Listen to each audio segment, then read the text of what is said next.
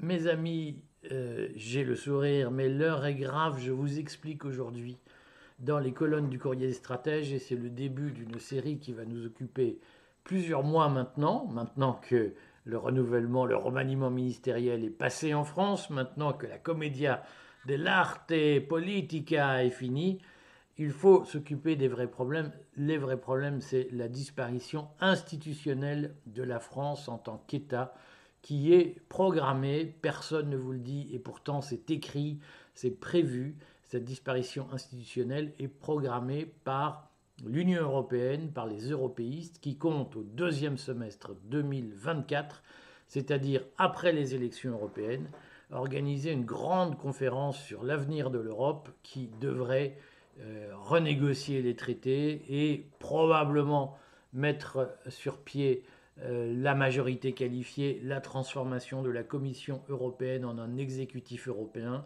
c'est-à-dire la transformation de l'Union européenne en une fédération où les États membres ne seront au fond plus que des régions, en tout cas auront définitivement et officiellement perdu leur souveraineté.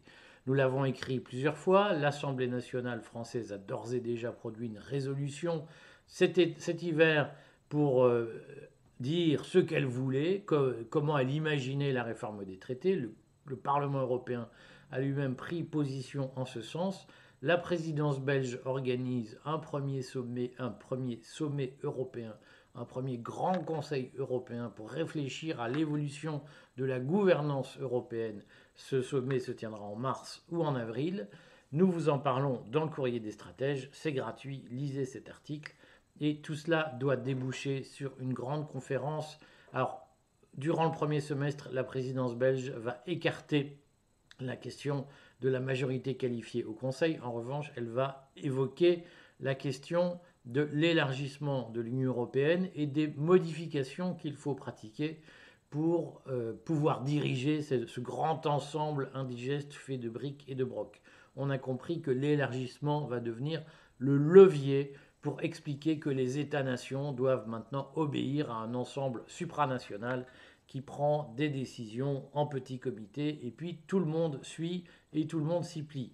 C'est la fin de la France en tant qu'État indépendant. Il faut que nous nous mobilisions pour mettre en échec ce projet.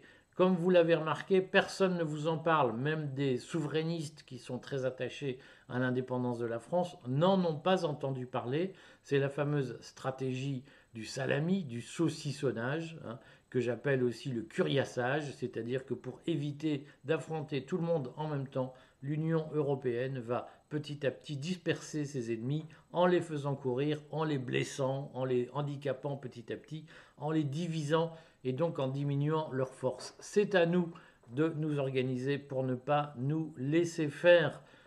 Organisons-nous, mes amis, et je vous rappelle que le courrier des stratèges accompagne la liste Prenons-nous en main qui vise précisément à lutter contre ce coup d'État institutionnel qui se prépare. Allez, on continue.